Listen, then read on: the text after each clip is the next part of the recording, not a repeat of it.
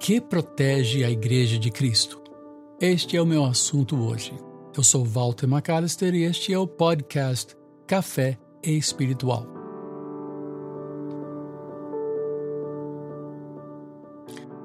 De fato, muitas pessoas ouvem este podcast ou pelas plataformas próprias de podcast, que são Spotify, iTunes e outros, ou pelo YouTube, quando a gente faz aquela adaptação é? Mas é um programa de áudio principalmente e principalmente feito para pastores, seminaristas e as suas famílias.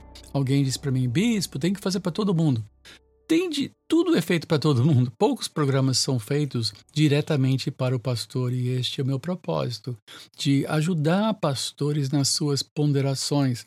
E hoje o assunto uh, desses tempos muito difíceis, muito complexos, é o que protege a igreja do Senhor Jesus Cristo. Eu vou ler um salmo e depois vamos é, pegar por partes a questão.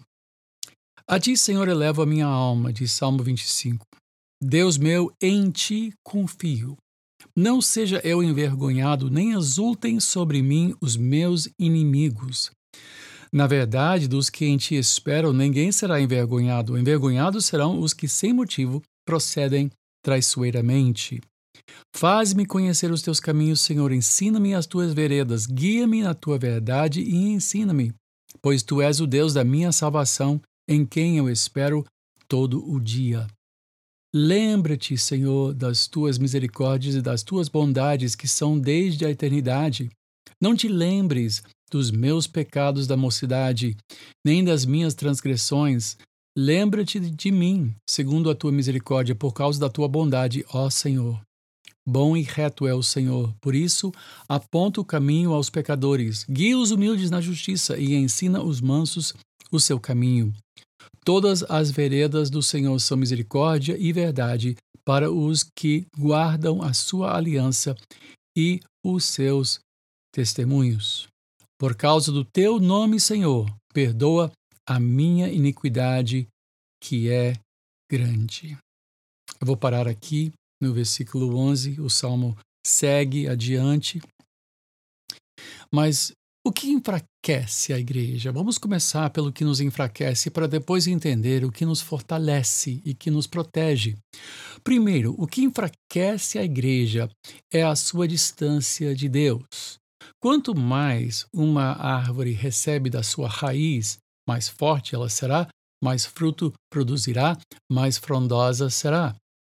Mas se não receber a seiva, alimento, os nutrientes do solo, da, das suas raízes, a árvore vai murchar e secar e não dará bons frutos.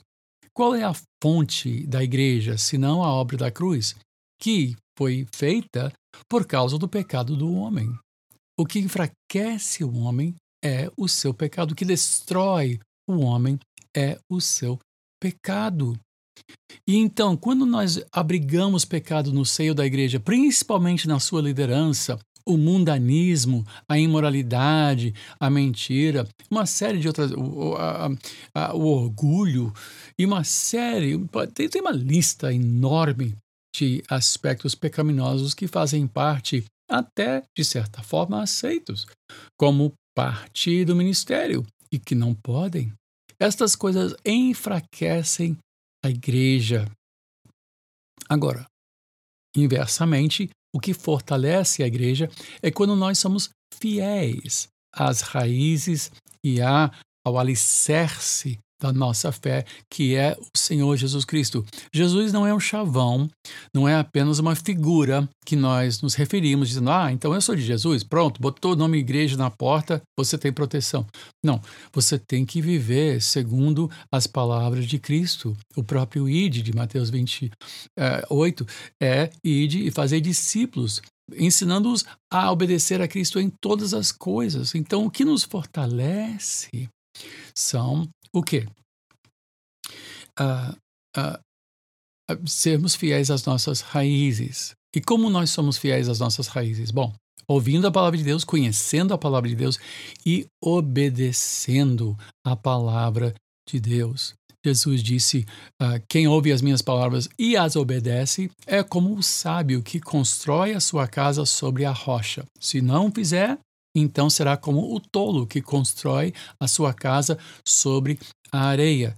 Vêm as águas e ela é varrida, e há lugares que correm o perigo de serem varridos da face da terra, não porque Jesus os abandonou, mas porque não seguem a Cristo, seguem o nome, seguem o estilo de igreja, mas não são igreja, porque não promovem arrependimento, não promovem santidade, não ensinam a palavra de Deus, apenas realizam cultos públicos para o enlevo de todos, para uma espécie de terapia em massa, mas não são fiéis às Escrituras e não ensinam a obra de Cristo, que é a raiz da nossa fé. Ele, afinal, é o autor e consumador, o objeto de toda a nossa fé.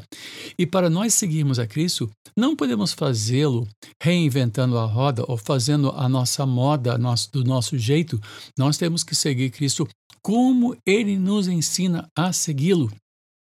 Então, para nós seguirmos a Cristo e sermos uma casa construída sobre a rocha, a igreja precisa ser uma igreja obediente à palavra de Deus. Não basta ser uma igreja grande, igrejas grandes caem, fecham as suas portas. Não basta ser uma igreja animada, uma igreja com boa música. Qualquer igreja que tem um orçamento para contratar bons músicos pode ter música maravilhosa, música profissional. E não falta profissionais do ramo que, por um bom cachê, vão lá tocar e dirigir louvor e, e a igreja vai se maravilhar. Mas é uma casa de show. Por quê? Porque o ensino da palavra e a obediência a Cristo não é promovido.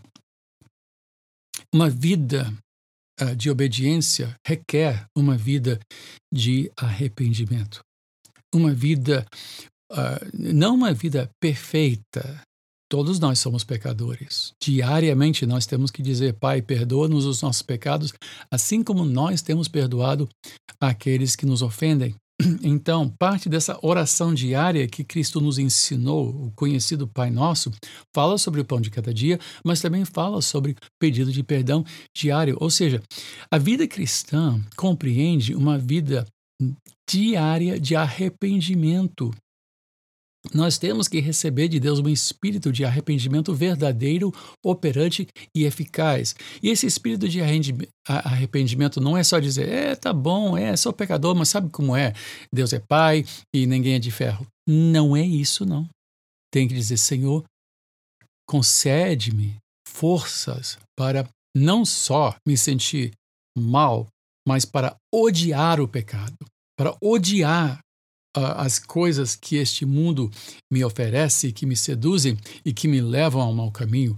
Ensina-me, Senhor, a andar nos teus caminhos de modo que eu reflito a virtude de Cristo e que eu honre a obra que foi feita por mim em meu favor na cruz do Calvário, pois ele foi para a cruz, sangrou, morreu. Por causa do quê? Por causa do pecado. Uma igreja que não leva a sério o pecado. A igreja que diz, não, nada a ver, nada a ver. Como é que. Pastor que fala palavrão no, no, no púlpito. Meu Deus do céu, que coisa absurda. Uh, uh, Paulo disse a Tito que nós devemos nos nos, nos, comportar de maneira que convém, né? ter um comportamento, uma palavra pública que convém e não baixar o nível. O pastor não tem que ser um erudito, mas tem que ser um homem é, que busca santificação, busca uma vida ilibada, é, e quando não consegue, ele tem que se jogar no chão e dizer: Senhor, perdoa-me. Por quê? E agora voltamos para o salmo. Agora vamos fechar com o que eu abri.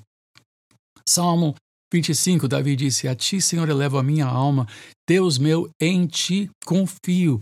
Não seja não, não seja eu envergonhado, nem exultem sobre mim os meus inimigos. Gente, se você se chama cristão, entenda uma coisa: o mundo te odeia. Os poderes te odeiam.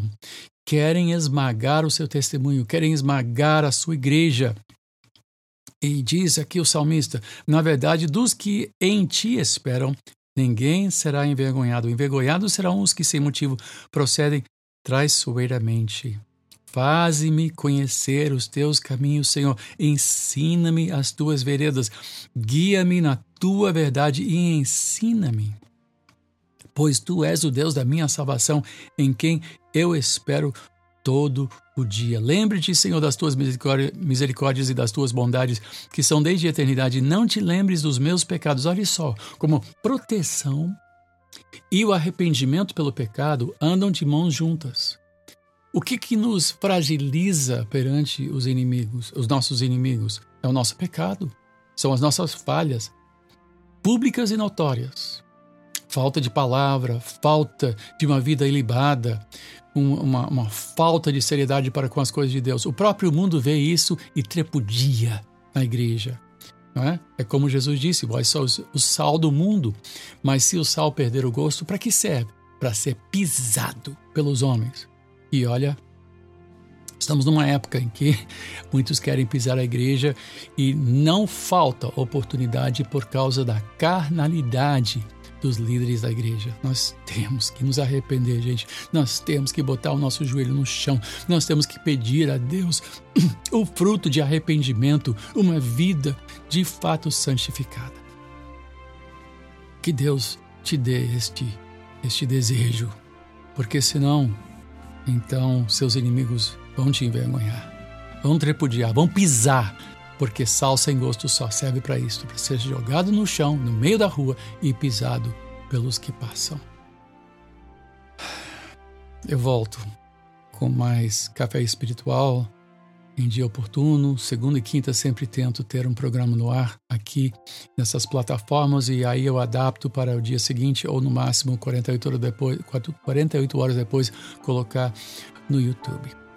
Ah, até poder falar novamente, despeço Walter McAllister, desejando que Deus te abençoe rica e abundantemente.